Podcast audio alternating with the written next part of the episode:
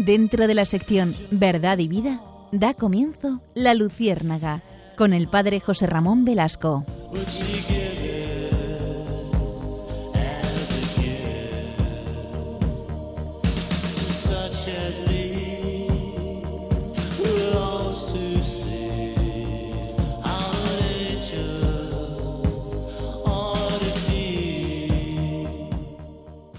Corría el primer siglo del cristianismo. Aquellos primeros cristianos buscaban unirse y reunirse en torno al Señor. Ya en la carta a los hebreos, escrita al final de esa primera centuria, se recuerda la necesidad de ser practicante para ser un auténtico cristiano, de practicar la fe. También los padres apostólicos después urgen a los fieles la obligación espiritual contraída con Cristo, la obligación de agradecer, obligación de amar a Dios que nos salva del pecado y de la muerte. En el concilio de Elvira, que fue importantísimo hacia el año 300, eh, Elvira en, España, los obispos de esta región recordaban una sanción por omitir tres domingos la participación eucarística. En el siglo IV ya las iglesias orientales se reúnen en la Odisea para legislar sobre esta misma materia, la misa dominical. Lo mismo se hacía en el siglo VI en Agde. Los armenos, aquella comunidad fervorosísima en el siglo VIII, así como los obispos, sin excluir los santos de la época, también invitaban a vivir con intensidad el, el precepto dominical. Sobre esta obligatoriedad de los fieles de participar en el sacrificio eucarístico, volvió ya en el siglo XVII a pronunciarse el magisterio. Y entonces el Beato Inocencio eh, se pronunció sobre esta, sobre esta necesidad de vivir intensamente el precepto dominical. Pero no fue hasta el siglo XX cuando la legislación se formula de modo preciso y universal. Y en el Código de Derecho Canónico de 1917 se recoge la obligación dominical para todos y cada uno de los domingos.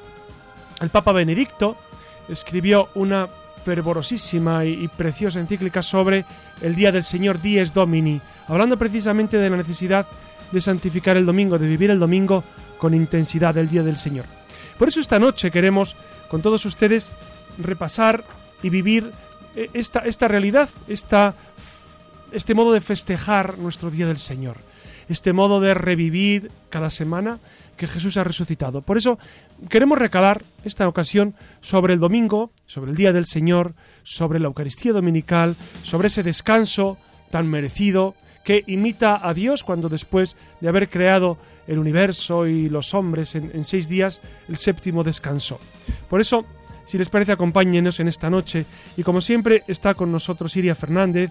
Hola, buenas noches. Está con nosotros también, por supuesto, Nacho García. Buenas noches. Está Pablo Martín. buenas noches. Clara Fernández.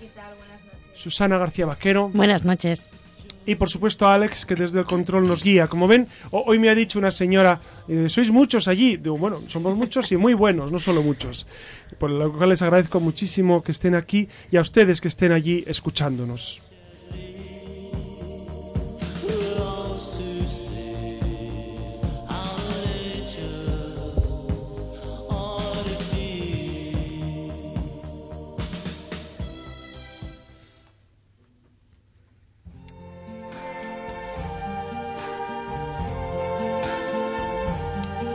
I see trees of green, red roses too. I see them bloom for me and you. And I think to myself, Poco a poco el domingo ha ido cambiando la sociedad en la que vivimos. De su origen como Día del Señor ha pasado a ser un día más del fin de semana, en el que se aprovecha para hacer salidas culturales, deportivas o para realizar las compras de la semana, relegando a un segundo plano su significado e incluso olvidándolo. Por eso aquí, desde un mundo iluminado por Dios, queremos recordar a nuestros oyentes la importancia del domingo, del verdadero sentido que tiene ese, día para los cristianos.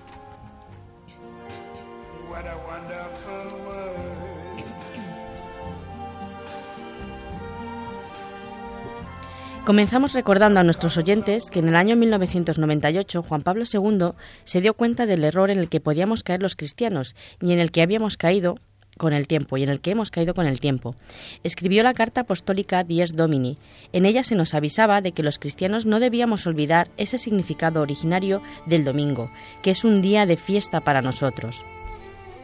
Y se debe a que el domingo es el día de la resurrección de Cristo, es la Pascua de la semana, es la prefiguración del último día cuando venga Cristo en su gloria.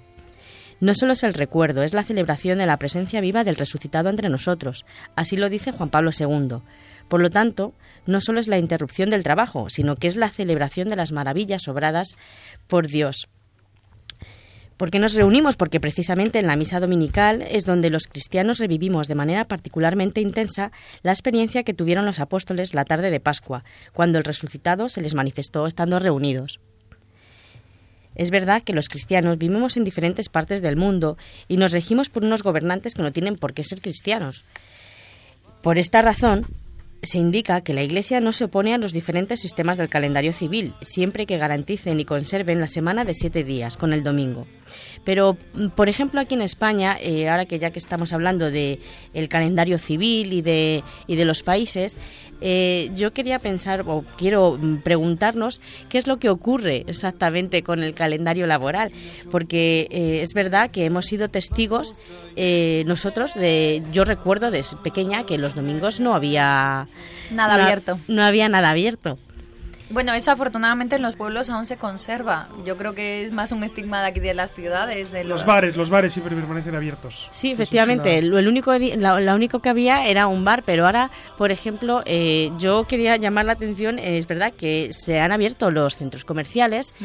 y y 365 los cines, días. efectivamente, que es un poco eh, que nos estamos como cristianos mm, yo tengo que reconocer que tengo que tirar la primera piedra porque muchas veces voy un domingo a veces a, un centro comercial y es un poco no me doy cuenta que esa gente también tiene que descansar que tiene que que, es un día de descanso para ellos ya independientemente de ser cristiano o no, es un día que, deberían estar ellos cerrados. Pero bueno, yo a lo que voy es que es verdad que en la guía laboral del Ministerio de Empleo sí que se comenta que los trabajadores tienen derecho a un descanso mínimo semanal, pero como vemos en, eh, en esto de los centros comerciales han abierto este como todos los días se pueden trabajar, parece ser. Sí, claro, están eh, cambiando por completo el, uso del domingo, ¿no? Porque te están dando como festivo para librar un martes, un miércoles, lo están equiparando y ya parece que el domingo se convierte en un día como otro cualquiera, ¿no? Un, oyente puede pensar, bueno, con tal de descansar un día, claro, lo que pasa es que es el día que los demás están trabajando. Si descansas un martes, no te encuentras con tu familia en el descanso y entonces eh, se pierde, se pierde mucho de ese, de ese sentido familiar de la celebración dominical. Pues yo solamente quería llamar la atención sobre ese hecho de que como nosotros como cristianos, por ejemplo, que tengamos un poquito, yo por lo menos me he hecho, ya, os lo comento, que me tiro la primera piedra de decir, eh, tengamos un poquito de de pensar en, los demás en, los demás. Pero yo por último lo que quiero hacer es que invitar es invitar a, los a los oyentes a sobre todo a leer la carta apostólica de Juan Pablo II que sí que es verdad que, nos comenta y nos hace revivir y vivir pues que tengamos presente que el domingo es un día especial para nosotros que no lo vivamos aunque hagamos actividades culturales pero que lo vivamos con el significado pleno vale como cristianos. Solamente quería añadir eso más Nada, muy bien, muy buena aportación. Ahora le, hemos pasado la pelota a nuestros oyentes para que ellos se, tomen unos minutos para pensarlo. Muy bien.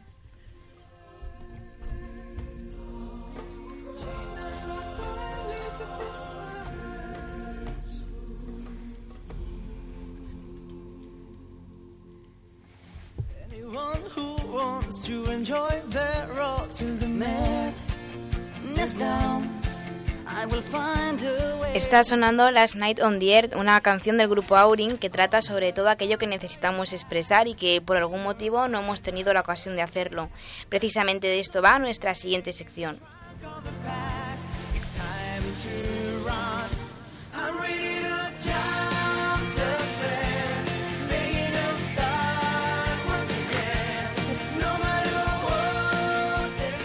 Buenas noches. Comenzamos Destellos en la Red, un apartado en el que queremos que seáis los oyentes, los participantes en aquellos temas que más nos interesan y que están a la orden del día. Desde la Luciérnaga os invitamos a comentar, opinar y preguntar a través de la red todo aquello sobre lo que siempre habéis necesitado que os respondan, pues será el Padre José Ramón quien con sus respuestas ilumine vuestras dudas. En unos instantes retomo el tema de las redes. Antes quisiera remontarme al tiempo del Nuevo Testamento, pues el domingo reemplazó al sábado judío como día dedicado al Señor para darle culto y descansar de las labores. Así, desde el siglo I, los cristianos celebran el Día del Señor, el domingo, siendo fiel la Iglesia a la, doctrina de los apóstoles. La transferencia del Día del Señor del sábado séptimo día al domingo, el primer día de la semana, ocurrió en la época de los apóstoles. Fue en ese día cuando Cristo resucita, vence a la muerte y completa la obra redentora. Si bien fue el sábado cuando Dios descansó al acabar la creación, el domingo es el día en que todo es recreado en Jesucristo. Además, el domingo es el día de Pentecostés, en el que estaban reunidos los apóstoles con María en oración y se derramó el Espíritu Santo. Al celebrar el domingo somos fieles a Jesucristo, damos vida al Antiguo Testamento y cumplimiento a su muerte y resurrección. Todo se cumple en él. Ahora sí, queridos oyentes, pasamos a las redes. Por correo electrónico nos han escrito. Ana nos dice que en la sociedad en la que vivimos necesitamos del fin de semana, en especial del domingo, para hacer las tareas domésticas. Se plantea si supone esto una falta como cristiana el no abstenerse de trabajo físico en este día. Miguel Maracas nos pide que profundicemos sobre la importancia de ir a misa en familia. Marta se cuestiona si puede acudir a misa el sábado por la tarde en vez del domingo, que es el día del Señor. José Ramón, ¿qué nos puedes decir sobre los comentarios de nuestros oyentes? Bueno, yo creo que la idea de fondo es la de santificar ese día. Y claro, las circunstancias son eh, profundamente variables en las personas. Yo creo que, vamos al espíritu de la, de la ley, el espíritu que dice, pues que el domingo tiene que ser un recuerdo especialísimo para, para el Señor resucitado. ¿no? Y, ese recuerdo queda enmarcado eh, en el gran momento de la Eucaristía. Saben ustedes que la Eucaristía desde el Concilio Vaticano II se puede vivir desde la tarde del sábado y durante todo el domingo. Es decir, algunas personas preguntan, ¿la misa de la tarde sirve? Además le dicen con esa palabra, sirve. Bueno, no es la palabra adecuada, sirve, pero yo entiendo el fondo. El fondo es si eh, el precepto dominical también se vive cuando uno acude a la Eucaristía el sábado por la tarde, por supuesto. A partir de, la tarde ya estamos celebrando eh, pues el Día del Señor. Esto es una costumbre que los judíos vivían. El, Sabbat se vive cuando aparece Venus en el horizonte, que es el, viernes. De hecho, en Jerusalén y en las ciudades judías se ve la riada de gente que el viernes, una vez que el sol se oculta y aparece Venus, la primera, la primera luz, que no es una estrella, es un planeta, pero refleja la luz del sol, pues en ese momento ya todo el mundo se dirige a celebrar el Sabbat, que es esa cena en familia, etcétera. Bueno, nosotros eh, celebramos el domingo desde el sábado por la tarde y el centro es la Eucaristía.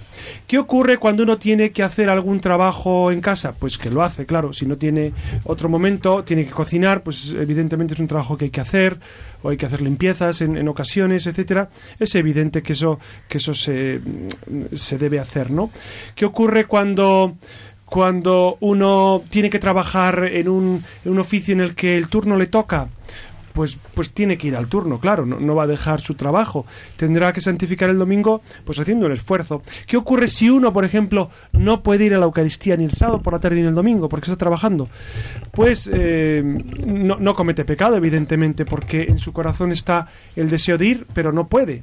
Entonces, esa persona pues eh, lo que recomienda la Iglesia es que dedique un rato en, eh, en, ese domingo, un rato a meditar la palabra, a estar con el Señor, a, vivir de alguna manera esa presencia de Dios. La pregunta que nos hacía Clemente es muy interesante, es si todos los cristianos en todo el mundo tienen el domingo como día de fiesta, por supuesto. El domingo es eh, fiesta universal para todos los cristianos.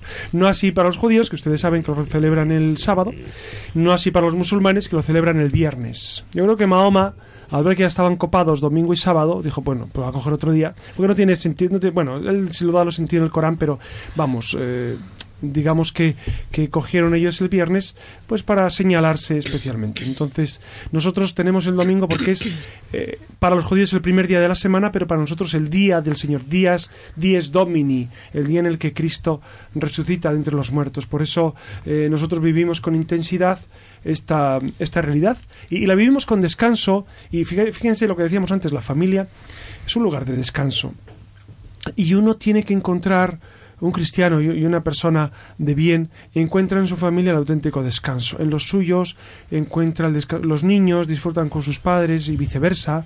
Y, en, esa unión, en esa, en esa comida fraterna, en esa comida eh, en la que eh, se comparte no solamente los juegos, sino también eh, el llantar, pues es un momento precioso para unirse y para dar gracias a Dios. Las familias cristianas, estoy convencido que todas bendicen la mesa antes de, antes de comer.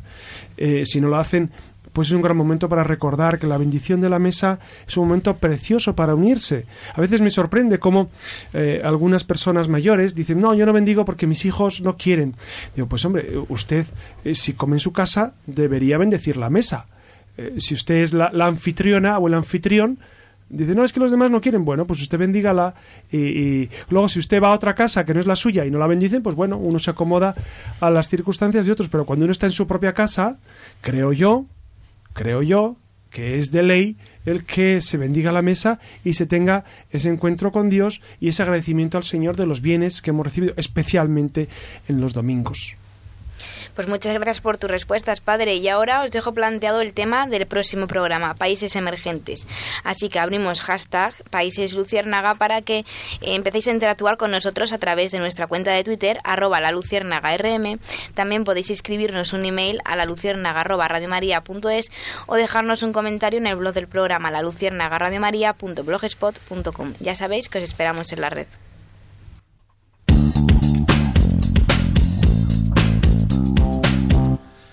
Y ahora es hora de hablar un ratillo sobre el mejor cine de, de estreno y de cartelera.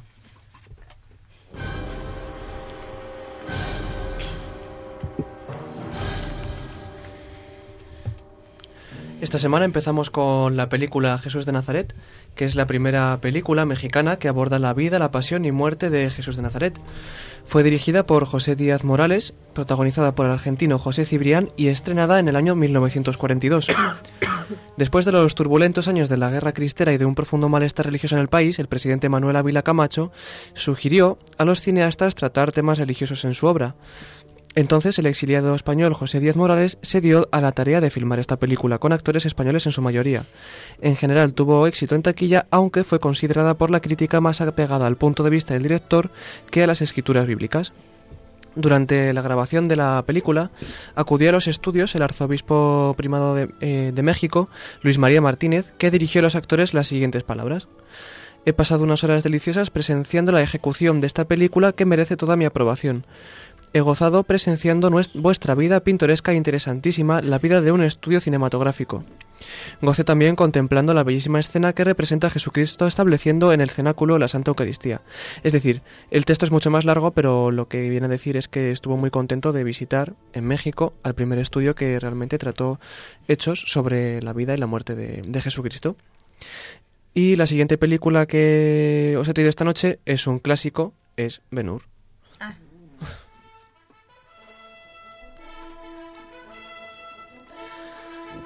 Que Ben-Hur es una película estadounidense del año 1959 de los géneros épico y dramático ambientada en la antigua Roma. Fue dirigida por William Wheeler y producida por Sam Zimbalist para la Metro Goldwyn Mayer. Sus papeles principales los interpretan Charlotte Heston, Stephen Boyd, Jack Hawkins, Hugh Griffith y Aya Harriet. Es una adaptación de la película muda del mismo título del año 1925 Ben-Hur y se basa en una novela homónima escrita por Louis Wallace en el, en el año 1880. Ben-Hur contó con el mayor presupuesto que hasta entonces había tenido una película, superior a los 15 millones de dólares estadounidenses, y para su grabación se construyeron los decorados más grandes jamás empleados en una película. La diseñadora de, esta producción supervisó a un equipo de 100 costureras para crear el vestuario y en la construcción de los decorados intervinieron 200 artistas y obreros necesarios para crear cientos de frisos y estatuas. La película se estrenó en Nueva York en el 1959, como ya hemos dicho, y fue la película más taquillera de ese año, llegándose a convertir en el segundo film más rentable solo por detrás de lo que el viento se llevó y además obtuvo una cifra récord en los premios Oscar, entre ellos la mejor película, la de mejor actor, mejor actor de reparto y mejor fotografía, que solamente está eh, igualado eh, por Titanic y por El Señor de los Anillos, El Retorno del Rey, que es la tercera que se estrenó en el año 2003.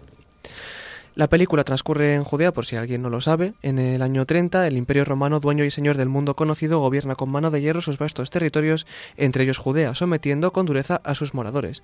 Estos desean con ansia la llegada de un nuevo Mesías que liberará al pueblo judío del yugo romano. Entre ellos está Benur, un príncipe rico que comercia con especies de Oriente a Roma, un hombre respetado y creyente en la fe de su pueblo y Dios. Y bueno, supongo que todo el mundo habrá visto esta película. Una, Varias veces. Una y mil veces, efectivamente. Pero al inicio has dicho estrenos. Estaba, estaba pensando. estrenos. Estrenos hace 80 años. Bueno, pero como es es, lo una... que iba a decir Mm. yo. Aquí estrenos igual no, pero calidad cinematográfica tenemos. Hombre. Traemos- Y bueno, y siempre que se ve es un- uno Sí, puede además tener una parece- visión distinta o descubre todo- cosas nuevas. Que todos los años televisión española sobre Navidad o así lo pone. Ahora, esta- en Semana esta- En Santa. Semana Santa, sí. Sí, pero- Es de película de...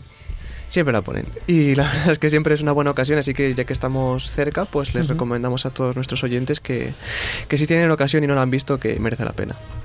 Y por último, os voy a hablar de la que en mi opinión es una de las mejores películas que se han hecho sobre estos temas, que es La Pasión de Cristo. Que La Pasión de Cristo, también conocida como La Pasión, es una película dramática y cristiana estadounidense del año 2004, dirigida por Mel Gibson y protagonizada por Jim Caviezel como Jesucristo. Recrea la pasión de Jesús de acuerdo al Nuevo Testamento y los Evangelios de Mateo, Marcos, Lucas y Juan. Lo que pasa es que esta película tiene una, una peculiaridad y es que se rodó en latín, hebreo y arameo y se subtituló a todo al resto de los, de los Bueno, el idiomas. texto, como ya nos lo sabemos, ¿no? No hay Sí. problema. es un clásico el texto. Fue nominada a tres premios Oscar, que son Mejor Maquillaje, Mejor Banda Sonora y Mejor Fotografía. Y aparte ganó 22 premios cinematográficos y fue nominado a otros 13. Quizá le faltó el de mejor guion adaptado, ¿no? Sí, posiblemente. Y al de Mejor Película, que es extraño que solamente haya ganado el de la música, que al fin y al cabo, pues bueno, no es muy importante. Fotografía, que es, tiene que ser impresionante pues estar allí rodando y demás. Y maquillaje, porque los efectos que tiene son increíbles. Hombre, es que sería demasiado para la Academia de Hollywood Sí. conceder a una película tan explícitamente católica La mejor Ser película. ser la mejor película. Sería una conversión Poco muy deseada, pero, pero todavía no ha llegado, Cier- creo. Ciertamente también ha sido una película que ha, que ha suscitado pues muchas conversiones incluso dentro de, de los partícipes del rodaje, ¿no? Hace no mucho leí una historia del que, del que actuaba como, como Barrabás, Ah. que, que tuvo, tuvo una historia como muy interesante de conversión, una persona que era de, de- de religión judía, luego pasó al ateísmo. eh, al, al- al acercarse a este papel era un actor que no tenía mucho, mucho calado por, en su profesión y que tras este papel como que al cruzarse con la mirada de Jesús, en el actor encarnado, eh, pues como que sintió como la, la, la llamada del Señor a, a convertirse, una historia pues realmente bonita que, Y bueno, el propio Mel Gibson le dejaron de ofrecer papeles a raíz de hacer eh, la película de, de su actuación en La Pasión. Sí, muy impresionante. Pues sobre cosas polémicas vamos a hablar ahora, sobre esta película, porque como todas las películas, pues siempre tiene que haber algo de fantástico y que no se refleja pues con lo que son las escrituras. Como por ejemplo, en el jardín de Getsemaní, la escena inicial de la película, Satanás aparece y trata de distraer a Jesús mientras está orando. Y poco después Jesús aplasta la cabeza de una serpiente con su tobillo. Y esto realmente, que lo he estado buscando y demás, es una referencia al protoevangelio en Génesis 3.15, que es una profecía del, del Mesías. Y esto no ocurre en ninguno de los evangelios. Bueno, ha- hay varios, hay varios datos que, que aparecen en la película que, que están tomados pues de, de relatos, por ejemplo, de Catalina Emmerich y de otros y de otros eh, escritores eh, cristianos que de alguna manera han tenido o visiones particulares sobre la pasión o han tenido experiencias especiales y, y entonces Mel Gibson ha hecho una amalgama de, de datos que, que han confluido en eso, que teológicamente eh, es verdad, ¿no? Eh, es verdad que, el fondo de la cuestión es así. Luego, ¿ocurría sí o no? Pues eh, lo importante es que teológicamente conserva el fondo, que, que el protoevangelio dice que una mujer aplastará la cabeza de la serpiente y eso es lo que significa Mel Gibson en ese momento de aplastar. Y luego la aparición del demonio también en la en el huerto de los olivos, etc. Sí, y he cogido dos que me han llamado mucho la atención, son muy breves, que es eh, la primera de todas es que Judas Iscariote en la película es atormentado por demonios que se le aparecen bajo la forma de niños. Sí. Y luego la otra que también me ha llamado la atención es la escena de Satanás cargando a un bebé demoníaco durante el azote de Cristo fue concebida como una perversión de los conceptos de virgen con niño y el director de la película Mel Gibson lo describió así, que es que es el mal distorsionado lo- distorsionando lo bueno y se hizo la pregunta de qué es más tierno y hermoso que una madre y un niño, por lo que el diablo lo toma y lo distorsiona un poco. En vez de una madre normal y un niño, tienes una figura andrógina cargando a un bebé viejo de 40 años con cabello en, en- en su espalda. Es raro, es impactante, es casi demasiado. Y eso es lo, como, lo, como, lo definió, como lo definió Mel Gibson cuando le preguntaron sobre esta escena. Eh, Eso es una película cargada de símbolos y, y la verdad es que muchas personas que han visto esta película, pues como bien decíais, hay un efecto doble. Hay personas a las cuales les ha ayudado mucho pues a contemplar la pasión, a acercarse más a Jesucristo, a vivirlo con más intensidad y otros que han hecho una crítica, pues digamos, despiadada en contra de esta película, diciendo que es demasiado sangrienta y que, y que es casi cinegore y que, y que raya lo- la paranoia de lo espiritual. Yo creo que entre las dos eh, versiones yo me quedo evidentemente con la primera, pero a mí personalmente sí me ayuda, sí me ayuda a ver la pasión de Cristo porque es, es una especie de meditación, ¿no? Re- realmente es una película que es un continuo casi demasiado, ¿no? Sin llegar al, al demasiado sí que llega a, a tocarte y a meterte en, en cómo sería la situación, ¿no? Que al final pues cuenta una, o sea, un- una tortura física de, de una persona que era un hombre. Pues hasta aquí nuestro repaso fílmico Eh, y ahora vamos con, con la polémica de, de todas las semanas.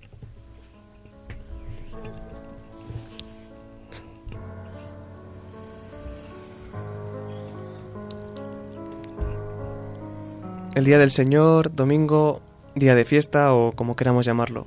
Un día que muchos dedican a sí mismos y digo dedican entre comillas porque si nos ponemos a pensarlo quizás el, quizás el domingo es el día más inútil o menos útil de toda la semana. Deberíamos replantearnos lo que el domingo significa o lo que debería significar. Pensar en nosotros mismos, dedicarnos un rato a hablar con la familia, hablar con los amigos para ir a tomar algo, salir, hacer fotos, ver películas y, ¿por qué no?, hablar o estar un rato con Dios. Que nadie se me escandalice, no estoy diciendo que estemos todo el domingo en la iglesia rezando, aunque no tiene nada de malo, sino más bien pararnos a reflexionar sobre lo que estamos haciendo o lo que podríamos hacer o lo que deberíamos mejorar. Y siempre de la mano de Dios, porque qué mejor que Él para ayudarnos en este mar de dudas que es la vida. Por eso desde la Luciérnaga, pues queremos animaros a que os acerquéis a Dios, aunque sea solo un rato en quizá vuestro ajetreado domingo, porque aunque parezca que no, hace que todo parezca más fácil.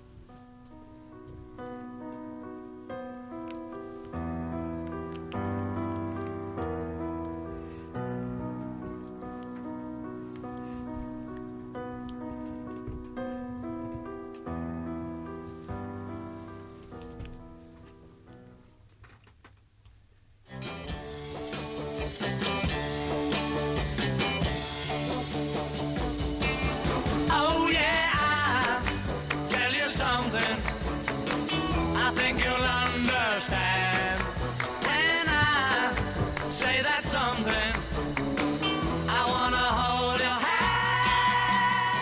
Buenas noches de nuevo. Aquí continuamos con esto del Día del Señor, como vienen escuchando esta noche. Y es que ahora, como saben, le toca el turno al espacio conocido como Alas Pavolar de la maravillosa Frida Kahlo. Y pues para poner un poco todos los sentidos en la cultura. Y concretamente esta noche vamos a aprovechar para hacer un pequeño pero sincero homenaje a una de las figuras más relevantes de las letras y de la ilustración, que gusta tanto a jóvenes como a mayores, a niños, adolescentes, vamos, que, que no dejaremos, que nos vamos a dejar atrapar por un genio del humor y de la ternura. Hablamos, sin ir más lejos, de Joaquín Salvador Lavado, más conocido como Quino.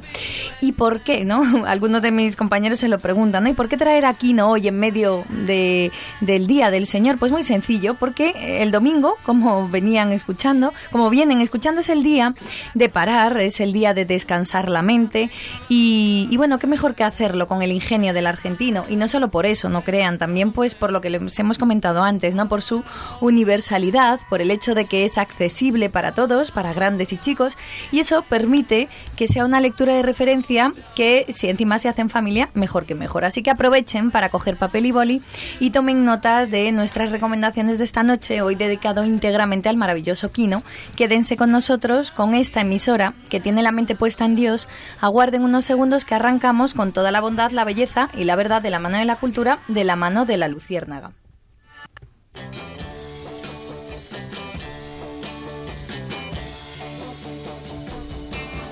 Oh yeah, tell you something.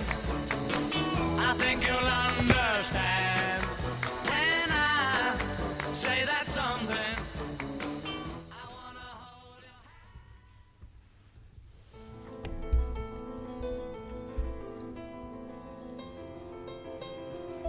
Pero claro, ¿quién, quién es Kino? Pues como saben es un humorista gráfico e historietista argentino. Su obra más renombrada es la que es archiconocida por todo el mundo, la tira cómica de Mafalda, que se publicó entre el 64 y el 73. Y es que, aunque siguió Kino dibujando, y de hecho sigue haciéndolo, decidió poner un punto y final a su personaje estrella por la sencilla razón de que no quería verla crecer. Lo llamaron Kino desde pequeño para distinguirlo de su tío, que era ilustrador, también quien despertó en él su vocación de dibujante a una edad muy temprana. A los 16 años se quedó huérfano y al año siguiente abandonó la escuela con la intención de convertirse en un autor de historietas. Intentó encontrar trabajo en editoriales, pero siempre fracasaba, así que finalmente se instala en Buenos Aires en unas condiciones paupérrimas.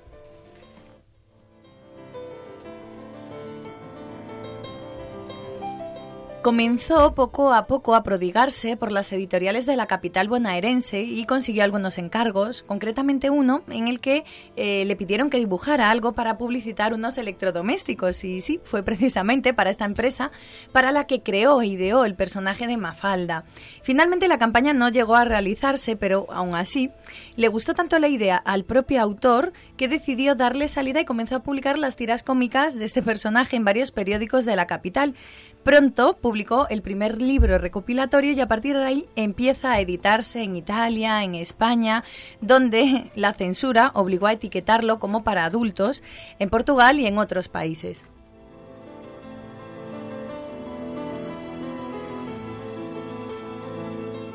Pero bien, ¿quién es, quién es Mafalda? Porque si no lo saben, ya se ha colado en el imaginario colectivo de todos, igual que ya lo hizo Quijote, Sancho Superman, ya lo han hecho en otro momento, ¿no?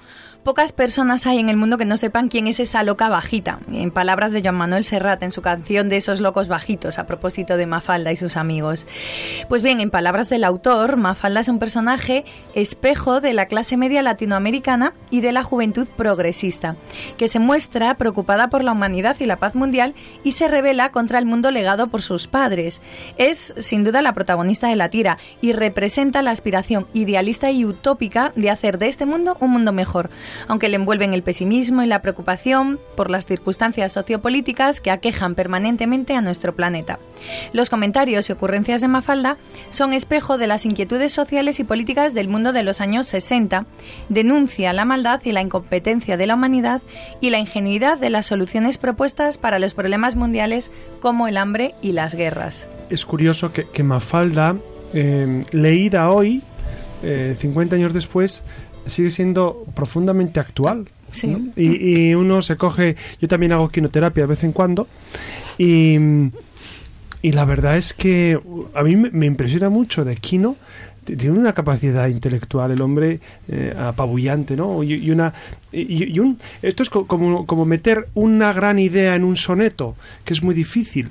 Pues así hace Kino, meter en una tira un, un gran pensamiento, eh, es, es como, como parir una, una, una idea genial en un espacio chiquitín pues me parece me parece un personaje Kino eh, realmente muy señalado me parece un genio un genio de la literatura y, y de la expresión y del, y del humor Sí, un genio que, que además cu- cuenta con la ternura y con la lucidez, que son dos elementos ideales para, para todo lo que tiene que ver con la ilustración.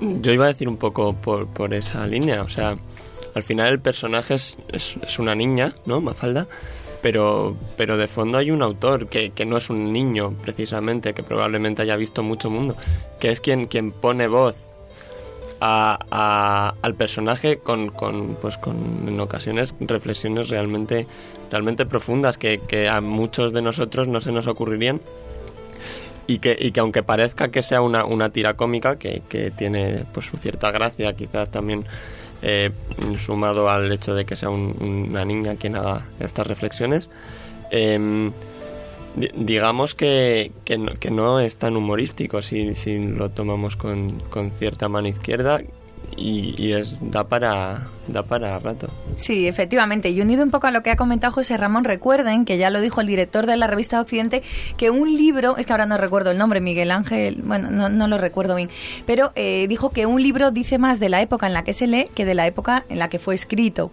Entonces, efectivamente, eso eh, unido ¿no? a lo que comentaba de que e- es una obra actual y efectivamente eh, es actual también porque lo leemos con los ojos de la hora, pero lamentablemente también porque se repiten ¿no? y se, se continuamos con los mismos problemas. En cualquier caso, seguimos hablando de Mafalda porque ¿quién era esa loca bajita? Pues nada, una, niña entusiasmada con los Beatles, con el pájaro loco y los panqueques y que detestaba en cambio la sopa, recuérdenlo, incómoda frecuentemente a los adultos con sus preguntas y está convencida del progreso social de la mujer y lo preconiza. Se imagina a sí misma estudiando idiomas y trabajando como intérprete en las Naciones Unidas para contribuir a la paz mundial.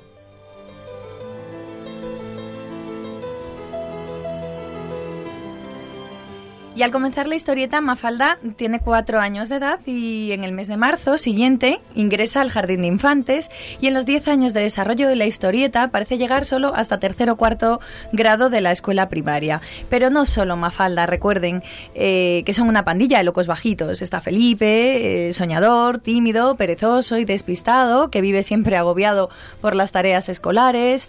Ve la vida de una manera como más sencilla que Mafalda y pues de una forma más acorde a su edad. Le gusta leer las tiras cómicas del llanero solitario.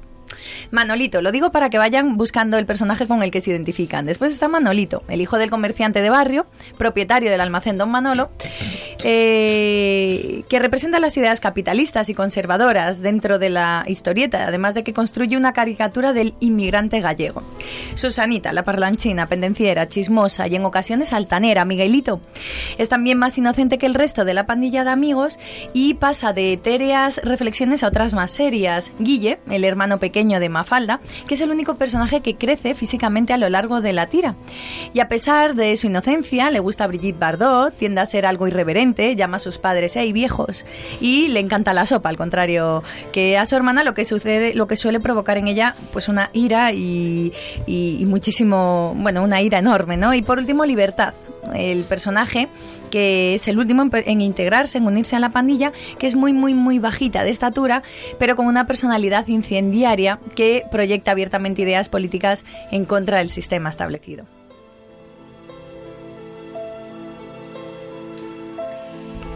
Y podríamos seguir trayendo a colación a otros personajes curiosos, como los padres de Mafalda y Guille, o el padre de Manolito, o incluso hasta la tortuga de Mafalda, que no sé si saben cómo se llama, que, que bueno, que va muy en la línea del pensamiento de la pequeña, que, tiene, que es burocracia. Pero lo vamos a dejar por hoy, que creo que ya se han podido ustedes hacer una idea de lo adicto que puede llegar a ser la lectura voraz del argentino. Como ya dijo en su momento Gabriel García Márquez, quien lee a Aquino no dejará nunca de hacerlo. El colombiano se declara, igual que la que les habla, adicto a la quinoterapia. Y cuánta bondad, si cariño, humano se nace, quinoterapia, son algunos de los muchos títulos con los que cuenta la biblioteca de Quino. Acérquense a ellos. El domingo, el lunes, el martes, da igual. Busquen alguno de estos títulos y disfruten de la ternura y del humor de Mafalda en familia. Una tarde, ¿por qué no?, de domingo. Qué mejor plan para disfrutar del Día del Señor. Qué, qué bonito que, que una familia se junte a leer, ¿no? Sí. A- ahora se juntan mucho a ver la tele, y bueno, eh, pero juntarse a leer es, es precioso, ¿no? Que, que el padre, la madre y los hijos, los niños, se sienten a leer alrededor de, de una mesa, alrededor de un, de un sofá. Es, eh, es una estampa preciosa. No, no es romántica, ojalá fuera, fuera una realidad en tantas casas, ¿no? Juntarse a leer. Y yo quería decir de, de, de Quino, a mí me sorprende la capacidad que tiene para describir la sociedad y los distintos caracteres sociales los distintos tipos sociales y, y los y los parámetros en los que nos movemos son personajes muy estancos en su exceptuando en Mafalda que es un poco más versátil Los demás personajes son, son personajes muy definidos, muy afincados en sus ideas, difícilmente se mueven, ¿no? Que es un reflejo muchas veces de, ciertos, eh, de ciertas costumbres sociales, atavismos que tenemos ahí inmersos en nuestro corazón que nos impiden cambiar, nos impiden mejorar, nos impiden convertirnos, ¿no? En ocasiones. Efectivamente, pues les invitamos desde la Luciérnaga a que eh, acudan a la biblioteca y, tengan en- entre sus manos ¿no? un libro de Quino y nada más por hoy. Ahora llega el padre José Ramón Velasco y nos volvemos a encontrar con más letras y más arte, con más cultura en, el en la próxima sección de Alas para volar.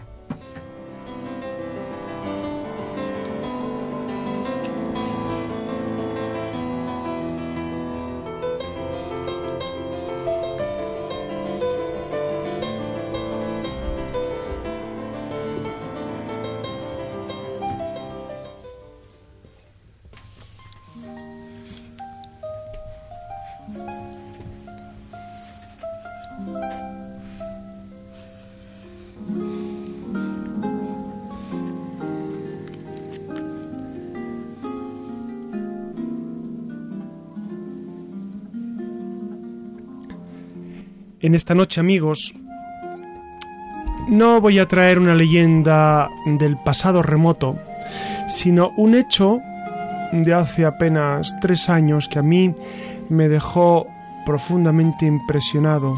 Los italianos dicen mi ha colpito el cuore, pues algo así, te, golpea el corazón. eh, pues una noticia que leí de- decía la noticia, se resume así en eh, grandes trazos, que la secta islamista de Boko Haram, que significa, ustedes lo saben, la educación no islámica es pecado, asesinó el día de Navidad de 2011 a decenas de personas que habían asistido a la Santa Misa en varias localidades de Nigeria. Yo pensaba, yo también fui a misa aquel, aquel día, como todos los días, evidentemente. Y pensaba, ¿y si un día al final de misa alguien en la puerta me corta el cuello o queman la iglesia con todos nosotros dentro, que es lo que en ocasiones ha ocurrido en Nigeria? Son mártires del domingo, son mártires del precepto dominical estos.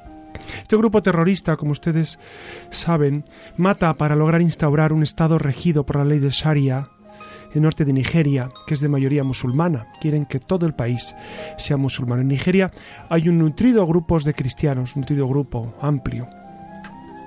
En Madalla, que es una ciudad cercana a la ciudad a la capital, Abuya, se han encontrado, se encontraron en aquella ocasión 35 cadáveres tras el ataque contra la iglesia de Santa Teresa.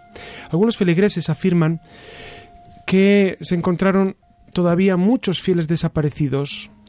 Horas después hubo un nuevo ataque a otra iglesia en Jos, capital del estado de Plateau, donde al menos un policía fue asesinado al intentar detener a cuatro hombres. Y luego varias bombas estallaron en aquella ocasión y que fueron matando a, varias personas, también simplemente por el hecho de ser, de ser católicos, ¿no? Eh, e- estas noticias mm, llegan al fondo de nuestro corazón y lo mismo que cuando hemos visto a, a esos 21 cristianos coptos en Egipto que fueron pasados a cuchillo o a tantos que están siendo eh, exterminados en, en Irak, en Mosul, etcétera, por, por su condición cristiana. Son mártires del Dies Domini, creo yo. ¿no? Dies Domini con mayúsculas, ¿no? Es mártires de la resurrección de Cristo, mártires de la celebración del cristianismo, mártires eh, y que dan la vida pues por vivir eh, profundamente la fe. A nosotros no nos cuesta nada ir a misa el domingo. En España, como ustedes pueden apreciar perfectamente, no cuesta nada. Al contrario, el, el- párroco les pone la alfombra roja para que entren ustedes en misa. Ya que somos pocos, pues eh, seremos bien avenidos, seremos bien recibidos. Y es verdad que nuestras misas dominicales pues son, son un momento de fiesta, o, o deberían serlo, un momento de celebración, un momento de que el Señor sea el centro de nuestra vida. Pero ¿qué tal si vivir la misa dominical nos costara la vida? ¿Qué tal si al salir de misa dominical estuvieran esperándonos para cortarnos el gaznate o quemar nuestras iglesias, ¿no? Por eso me impresiona mucho este testimonio, el testimonio, en este caso, de estos nigerianos, pero tantas ocasiones, tantos hombres y mujeres que mueren por odio a la fe, por vivir, por vivir su fe. Por eso, al concluir en esta noche este programa, yo quisiera que, que juntos viviéramos con alegría el domingo. Con alegría. Nietzsche, que no era un preciso, precisamente un hombre amante de- del precepto dominical, justo lo contrario, Nietzsche era un, durísimo eh, beligerante en contra del cristianismo, ¿no? Eh, Él, él odiaba a Cristo. De hecho, escribió, eh, escribió libros, eh, odiaba a Cristo, a los cristianos, decía que, que- por culpa de Cristo tenemos esta moral, bueno, de Cristo y, de, la, y, de los griegos, ¿no? Echaba la culpa también a Sócrates y, a, Platón de, y Aristóteles de la moral pesada que llevamos, ¿no? Pues eh, Nietzsche decía que él no entendía cómo los cristianos podían salir con el rostro serio, triste, macilento de las Eucaristías dominicales si realmente habían celebrado la resurrección de Cristo. Hermanos, si realmente creemos que Cristo ha resucitado y lo celebramos cada domingo, nuestras celebraciones dominicales tienen que ser otra cosa. No, digo yo de tirar cohetes o de exteriores o de grandes alaracas, no, no, no. También puede haber eh, fiesta exterior, pero sobre todo fiesta interior. Cada domingo es celebrar que Cristo ha resucitado. A veces eh, nos ocurre que, podemos perder la misa por nimiedades. Y uno se pregunta, "Pe- pero, pero si Cristo vale infinitamente más, ¿cómo puedes perder una misa dominical? ¿Cómo puedes preferir otras cosas? No, es que tuve que hacer no sé qué o no sé cuántos. Pero ¿cómo puedes preferir eso a Cristo?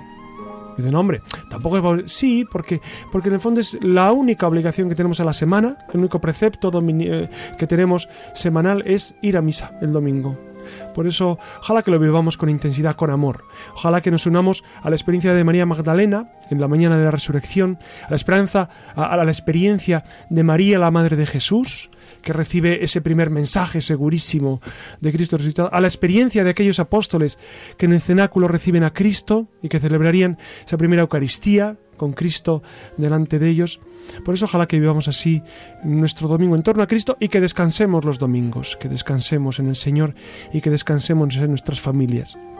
Por eso yo les deseo que vivan con intensidad esto y doy las gracias pues a todos los que hoy nos han acompañado, a Iria, a Susana, a Pablo, a Clara, a Nacho, a Alex, a todos les doy las gracias y a todos ustedes eh, siempre quedo de ustedes amigo, soy José Ramón Velasco y siempre me tienen a su disposición, que descansen.